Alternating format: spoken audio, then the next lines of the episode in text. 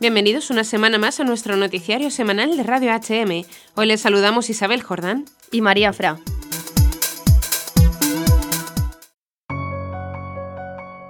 Campeones, una película a favor del respeto a la vida de personas con discapacidad, recibe tres galardones en los premios Goya 2019. Esta película sobre un disparatado equipo de baloncesto de discapacitados psíquicos entrenados por un hombre lleno de problemas ha encantado al público español recaudando 19 millones de euros en España, cifra similar a la alcanzada por películas como Vengadores o Los Increíbles en el 2018. Llegó a los premios Goya del cine español con 11 nominaciones y ganó tres estatuillas. Mejor película, mejor canción original de Coquemaya y mejor actor revelación Jesús Vidal. Incluso la Conferencia Episcopal Española concedió a Campeones unos días antes el premio Bravo a la mejor película del año. Álvaro Longoria, productor de este film, afirma que el hijo discapacitado no es un problema, hace falta educación y testimonio para ser consciente de ello. Con todas las familias con las que he hablado que tienen un hijo con síndrome de Down u otras discapacidades, me transmiten su felicidad y me dicen que su hijo es un don. La sociedad nos empuja a ser altos, guapos y ricos, y creo que esto es un error. Quien dedica su vida a ayudar a los demás siempre es mucho más feliz y experimenta una sensación mucho más gratificante. Cuando Jesús Vidal salió a recibir el Goya al mejor actor, emocionó a muchos con su discurso haciendo alusión a una escena de la película. El protagonista no quiere tener hijos, es mayor, discute con su mujer el tema, dice que tienen un alto riesgo de tener un hijo discapacitado. ¿Tú querrías un hijo así? Porque yo no. De pronto se dan cuenta de que el personaje que representa a Jesús Vidal les está escuchando. El protagonista se disculpa, pero el otro responde, es comprensible que tú no quieras tener un hijo como yo, pero a mí sí me gustaría tener un padre como tú. A colación de esta escena se dirigió a sus padres en estos términos, Mami, gracias por darme la vida, gracias por dármelo todo, porque hiciste nacer en mí el amor hacia las artes y porque me enseñaste a ver la vida con los ojos de la inteligencia y del corazón. Te quiero todo. A don José Vidal Conde, su padre, le dijo, Gracias por haber vivido, gracias por luchar tanto por mí, porque eres la persona con más ternura del planeta sin pretenderlo, y porque con solo una sonrisa cambiabas y cambias el mundo. Y terminó diciendo, Queridos padres, a mí sí me gustaría tener un hijo como yo, porque tengo unos padres como vosotros. Muchísimas gracias. Este discurso fue aplaudido y ovacionado hipócritamente por aquellos cineastas y directores de cine que son activistas entusiastas a favor de la eliminación prenatal de bebés con discapacidades y contrarios al proyecto de ley que intentó proteger a estos bebés en 2012. Se unieron contra esa ley en un documental militante conjunto publicado en 2014 titulado Yo decido, el tren de la libertad. La gente en la sala y en sus casas ha aplaudido a Jesús Vidal, pero lo cierto es que en España, ante el silencio culpable de muchos, desde 1985 es legal abortar a cualquier persona con discapacidad. Son los eliminables si se les detecta a tiempo. Ante esta cruda realidad deberíamos cuestionarnos a qué se debe el éxito social de esta película, cuando al mismo tiempo se aplaude la decisión de exterminar a estos niños en el seno materno. En España son descuartizados casi todos los niños gestantes que padecen algún tipo de deficiencia psíquica, y los pocos que se salvan de la escabechina lo consiguen mayormente porque los diagnósticos prenatales no aciertan a detectar su discapacidad. Lo cierto, denunciaba valientemente Juan Manuel de Prada, es que los niños deficientes están siendo tachados del libro de la vida entre almibarados homenajes y seráficas jergas políticamente correctas para desahogo sentimental de quienes los estamos masacrando.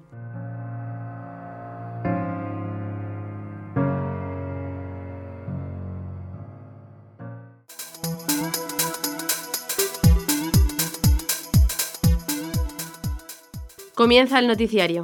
Comenzamos con las noticias de interés internacional. Hungría, hospitales abiertos para la ayuda sanitaria en Siria. Colombia, el celibato es parte integral del sacerdote. Brasil, imagen de la Virgen intacta tras inundaciones. Venezuela, el padre fortea a Maduro. Podrás escapar de la justicia humana, pero no de la de Dios. Chile, jóvenes usan sus vacaciones para servir a personas con discapacidad.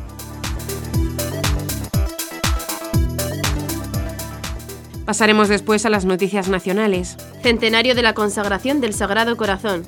Activa voluntaria de Red Madre con casi 109 años. La amenaza más grande que en estos momentos tiene la humanidad es precisamente la amenaza de la ideología de género.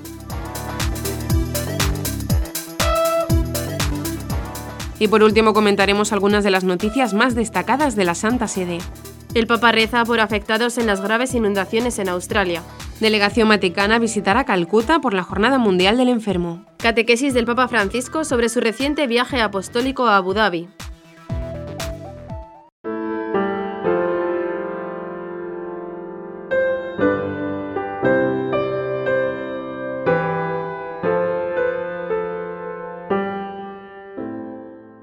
Empezamos con las noticias internacionales.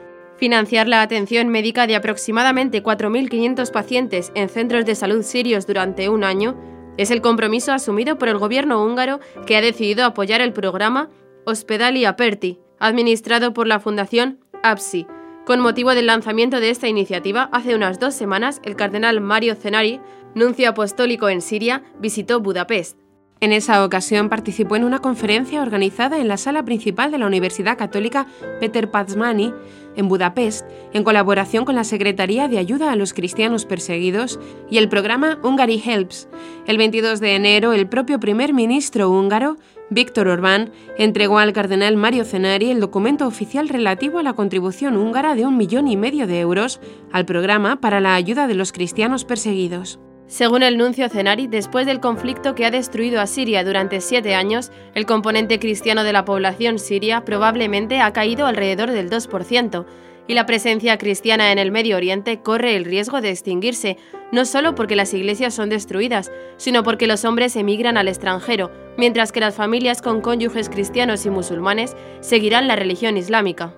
A propósito del éxodo de cristianos, el cardenal informó que después de la Segunda Guerra Mundial seguían representando el 25% de la población siria, un porcentaje que había caído el 6% antes del conflicto. Entre las causas de esta disminución, el nuncio también mencionó el bajo índice de desnaturalización de las familias cristianas.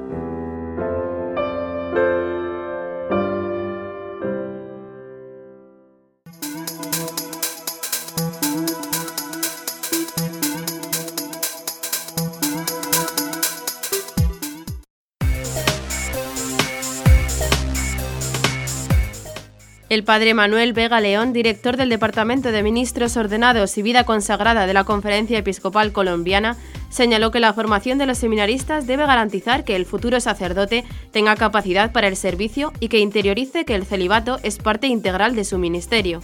Los procesos formativos deben garantizar dos cosas importantes. Capacidad para el servicio, es decir, que tenga la vocación a la vida sacerdotal, y generosidad que está relacionado con la opción de asumir un estilo de vida donde el celibato hace parte integral de su manera de ser en el mundo y el servir a la Iglesia, indicó. Las palabras del padre Vega se dan después de las declaraciones del Papa Francisco en su vuelo de retorno a Roma tras participar en la Jornada Mundial de la Juventud Panamá 2019, en la que afirmó que el celibato es un don para la Iglesia y que no está de acuerdo con permitir el celibato opcional. En ese sentido, la Iglesia en Colombia está a punto de tener el primer borrador de su Ratio Nationalis, indicó el padre Vega, donde el esquema tiene como característica principal formar en la gradualidad, es decir, el proceso de la formación afectiva de un futuro sacerdote se tiene que asumir desde los aspectos fundamentales como las relaciones interpersonales. La Ratio Nationalis nace de la Ratio Fundamentalis Institutionis Sacerdotalis, un documento elaborado por la Congregación para el Clero cuya versión oficial fue aprobada por el Papa en 2016. Este documento comprende de manera formativa la misión y el trabajo, enfatizando el acompañamiento por parte de toda la comunidad, el obispo, el presbítero, el equipo de formadores, entre otros, a los futuros sacerdotes.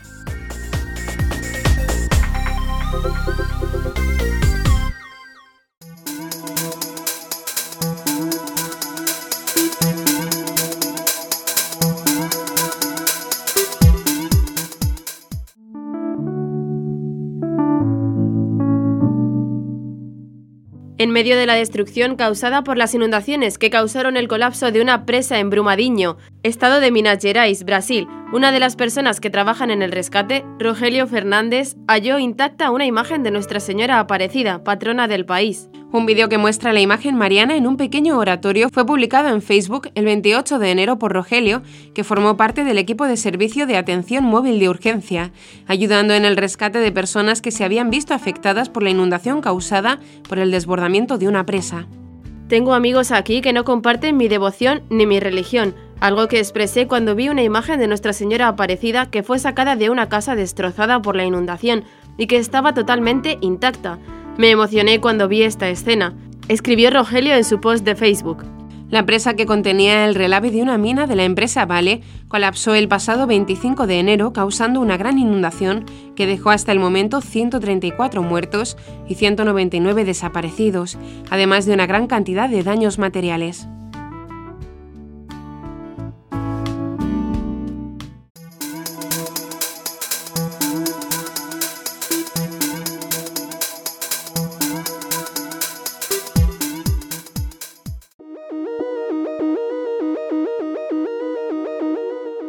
Famoso teólogo español José Antonio Fortea, autor de libros como Suma demoníaca, advirtió a Nicolás Maduro que si bien podría escapar de la justicia humana, no logrará huir de la de Dios. En un artículo titulado Nicolás Maduro, tus ojos contemplarán el poder de Dios, el padre Fortea dijo al gobernante de Venezuela que si de la justicia humana dependiera tu futuro, podrías escapar, pero lo que tiene que estremecerte es el lago de fuego. No sabes, no puedes saber lo que es arder en ese lugar de horror por los siglos de los siglos. La crisis en Venezuela se intensificó en las últimas semanas después de que Nicolás Maduro, presidente del país desde 2013, asumiera el cargo para un nuevo periodo el 10 de enero de este año. Maduro ganó unas controvertidas elecciones presidenciales en 2018, cuyos resultados no fueron reconocidos por diversos países. Tras su toma de posesión, el Consejo Permanente de la Organización de Estados Americanos declaró presidente ilegítimo a Maduro e hizo un llamamiento a nuevas elecciones. El 23 de enero, Juan Guaidó, presidente de la Asamblea Nacional de Venezuela, órgano legislativo no reconocido por Maduro, que la reemplazó oficialmente por la Asamblea Constituyente, fue declarado presidente interino. Recientemente, Guaidó anunció la llegada de ayuda humanitaria, que incluye alimento y medicinas a través de las fronteras de Venezuela con Colombia y Brasil. En respuesta, Maduro ordenó el bloqueo de los puentes fronterizos con cisternas y militares. Para el padre Fortea, a Maduro no le importa nada a su pueblo. Mientras le dejan los pozos de petróleo y sus ingresos por droga, el futuro de millones de personas no le importa. ¿Quién puede usar los poderes del Estado para impedir que los niños y los ancianos se alimenten, para que no lleguen las medicinas más imprescindibles para la vida? cuestionó. El sacerdote español aseguró que no le deseo la condenación eterna, pero ¿cómo no se puede pedir un veredicto proveniente de la justicia divina? No pido que ocurra más de lo que Dios dé, no pido que ocurra menos de lo que Dios dé, porque sé que Dios hará lo que debe hacer y no dejará de hacer lo que debe hacer.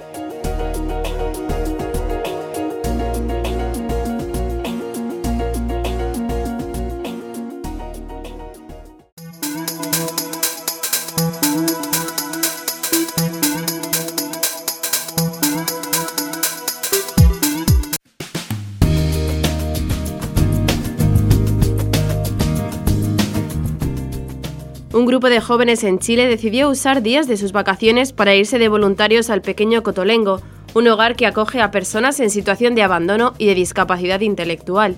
El centro, ubicado en la comuna de Cerrillos, de Santiago de Chile, recibió durante todo el mes de enero cerca de 80 jóvenes de todo el país vinculados a la congregación Pequeña Obra de la Divina Providencia y de otras comunidades católicas. El centro cuenta con ocho casas donde residen 40 personas ubicadas según la complejidad de su condición, Además hay una escuela, un centro policlínico, piscina, huerto, capilla y un cementerio donde descansan los restos de los religiosos de la obra. El trabajo principal de los voluntarios fue acompañar los talleres que se realizan en el hogar, además de crear nuevas instancias para la participación, como el taller Siempre Lindas de maquillaje y manicura, dirigido a las residentes del centro. Entre las actividades se destacaron los talleres de cocina, manualidades, deporte, huerto, mantención de los espacios comunes e infraestructura y shows artísticos. Además, se realizó el taller de marcha, relacionado al acto de empujar una silla de ruedas o acompañar del brazo a aquellos que más les cuesta caminar.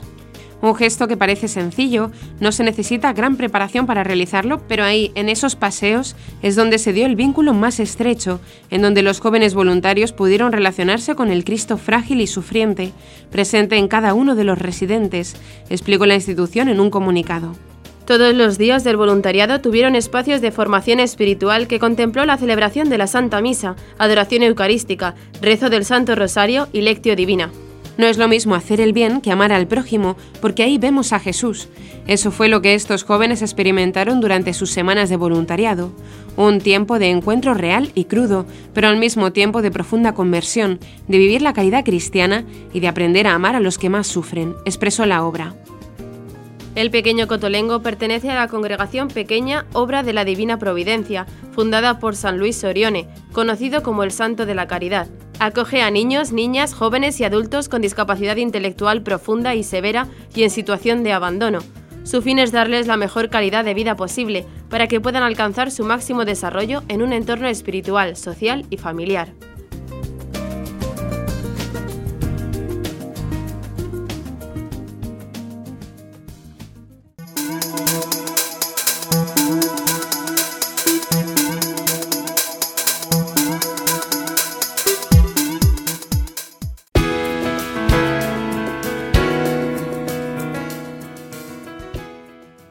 Vamos ahora a las noticias nacionales.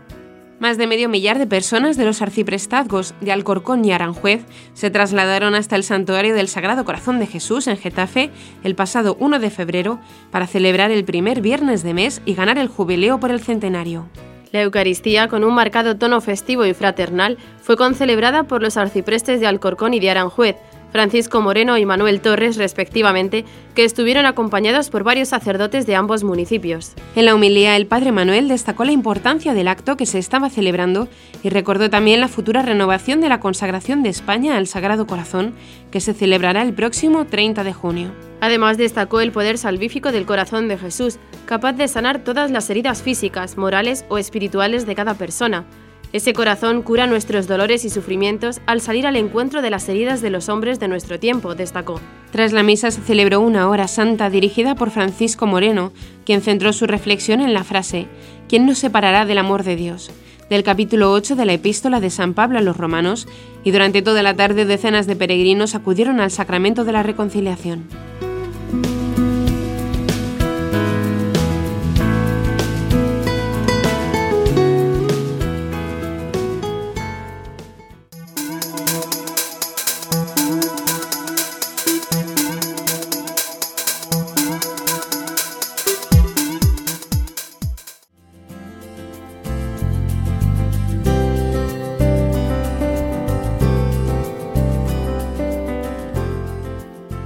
El próximo 29 de marzo, Dios mediante, la pontevedresa Lulú Vázquez de Silva cumplirá 109 años y pese a su avanzada edad, sigue empeñada en ayudar a los demás.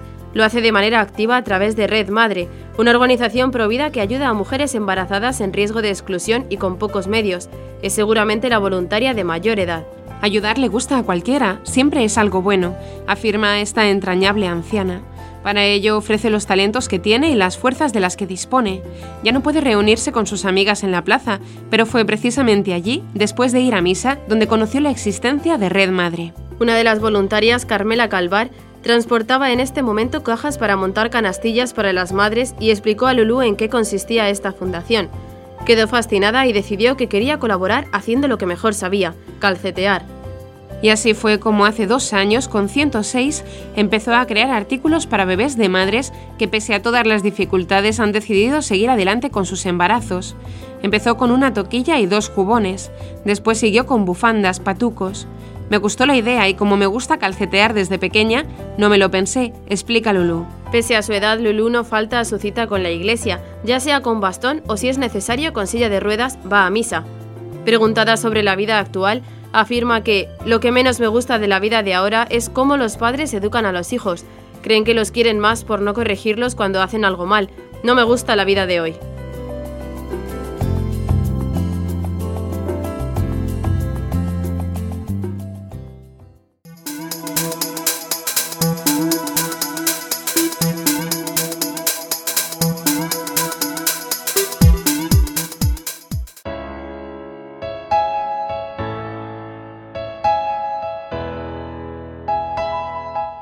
El arzobispo de Valencia, cardenal Antonio Cañizares, animó en la presentación de la campaña por la educación en libertad, hashtag yo elijo, a difundirla, sumarse a ella y no quedarnos parados, porque hay que defender el derecho a la libertad de enseñanza.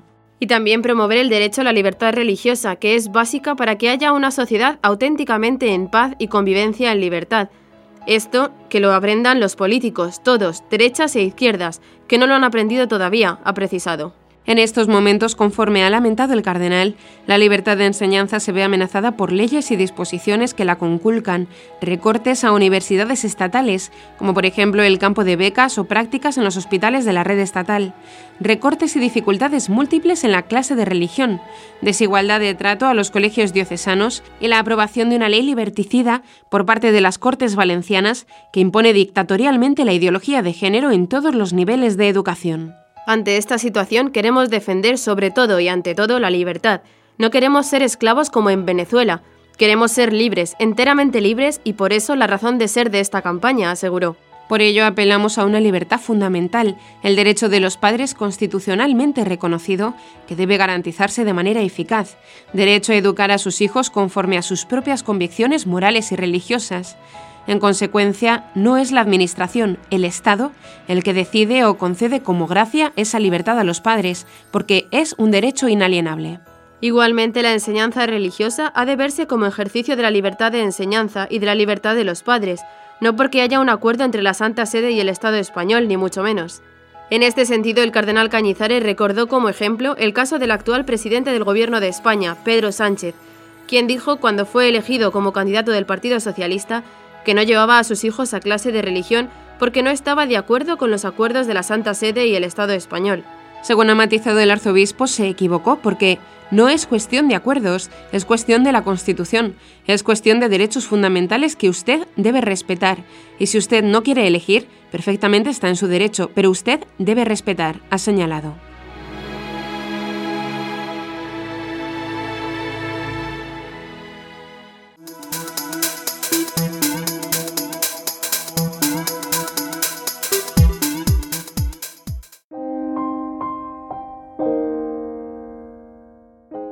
Vamos ahora a las noticias de la Santa Sede. El Papa Francisco hizo llegar sus condolencias a los afectados por las fuertes inundaciones ocurridas en Townsville, Australia, tras varios días de fuertes lluvias. Según han informado las autoridades, han muerto dos personas y alrededor de 650 han tenido que abandonar sus hogares. Además, cerca de 11.000 casas se han quedado sin electricidad. Las condolencias del Santo Padre se enviaron por medio de un telegrama remitido por el secretario de Estado del Vaticano, Cardenal Pietro Parolin, al obispo de Townsville, Monseñor Timothy Harris. En el telegrama, el cardenal señala que, al tener noticia de la pérdida de vidas y la destrucción de propiedades causada por las fuertes inundaciones en Townsville, el Santo Padre le asegura de todo corazón su solidaridad y sus oraciones por todos los afectados por este desastre. Su santidad reza especialmente por el descanso de los difuntos, la curación de los heridos y la importante labor de reconstrucción. El Papa Francisco invoca sobre todo abundantes bendiciones de consuelo y esperanza, concluye el telegrama.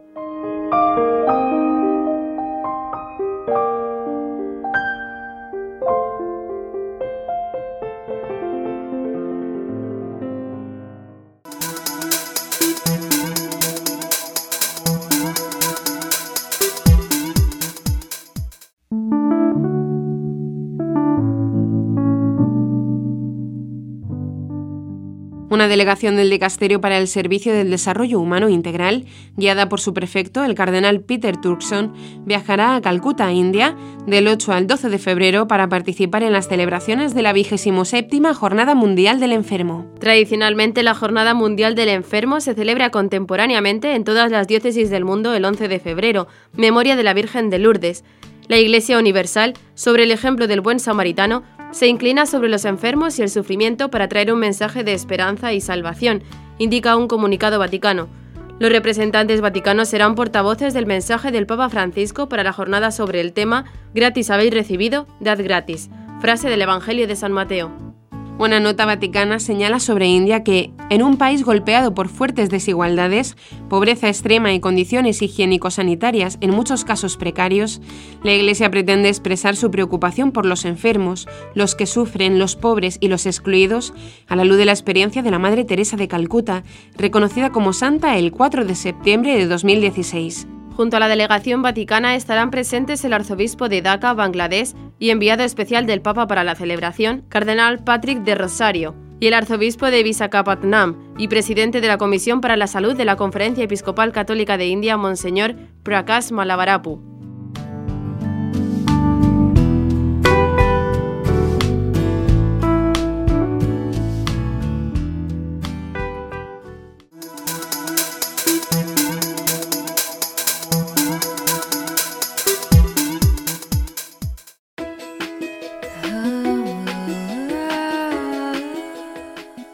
Papa Francisco hizo balance este miércoles 6 de febrero en la audiencia general celebrada en el aula Pablo VI de su reciente viaje apostólico a los Emiratos Árabes Unidos.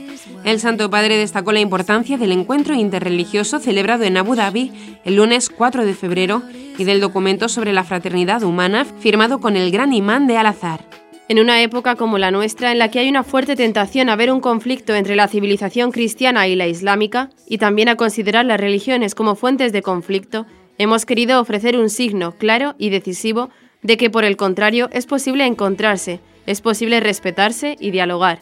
El Santo Padre precisó que en los Emiratos Árabes Unidos viven alrededor de un millón de cristianos, trabajadores de varios países de Asia. Antes de concluir su catequesis, el Papa Francisco saludó cordialmente a los peregrinos de lengua española, en modo particular a los grupos provenientes de España y América Latina. Agradezcamos al Señor este momento de gracia que ha sido el viaje a los Emiratos Árabes y recemos para que crezca la fraternidad entre todos los creyentes en Dios, incluso entre estos y los no creyentes, y todas las personas de buena voluntad.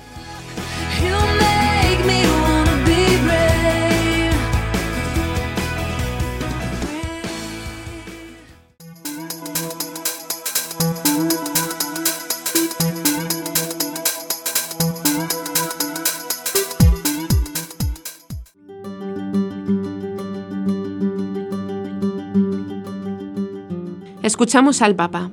Queridos hermanos, en estos días viajé a los Emiratos Árabes Unidos. Un viaje breve pero muy significativo. Es la primera vez que un papa viaja a la península arábiga. Durante este viaje he recordado a San Francisco de Asís y su encuentro con el sultán Al-Kamil, del que se cumplen ahora 800 años me ha ayudado a tener presente el Evangelio y los pobres durante todos mis encuentros. Agradezco a las autoridades de los Emiratos Árabes Unidos su acogida, los fructíferos diálogos entablados con cada uno de ellas.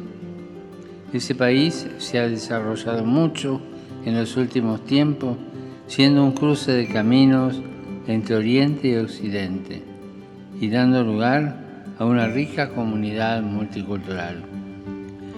Hemos celebrado un encuentro interreligioso junto al príncipe heredero y a otras autoridades locales. También he firmado junto al gran imán de Al-Azhar un documento sobre la fraternidad humana, en el que juntos afirmamos la común vocación de todos los hombres a ser hermanos en cuanto hijos de Dios y condenamos cualquier forma de violencia, también aquella revestida de motivaciones religiosas. Además nos comprometemos a difundir en el mundo los auténticos valores y la paz. Finalmente quiero recordar a la comunidad cristiana en aquellas tierras y a su obispo Paul Hinder, vicario apostólico de la Arabia del Sur con ellos he podido compartir la Eucaristía en la que hemos pedido especialmente por Oriente Medio y el Yemen.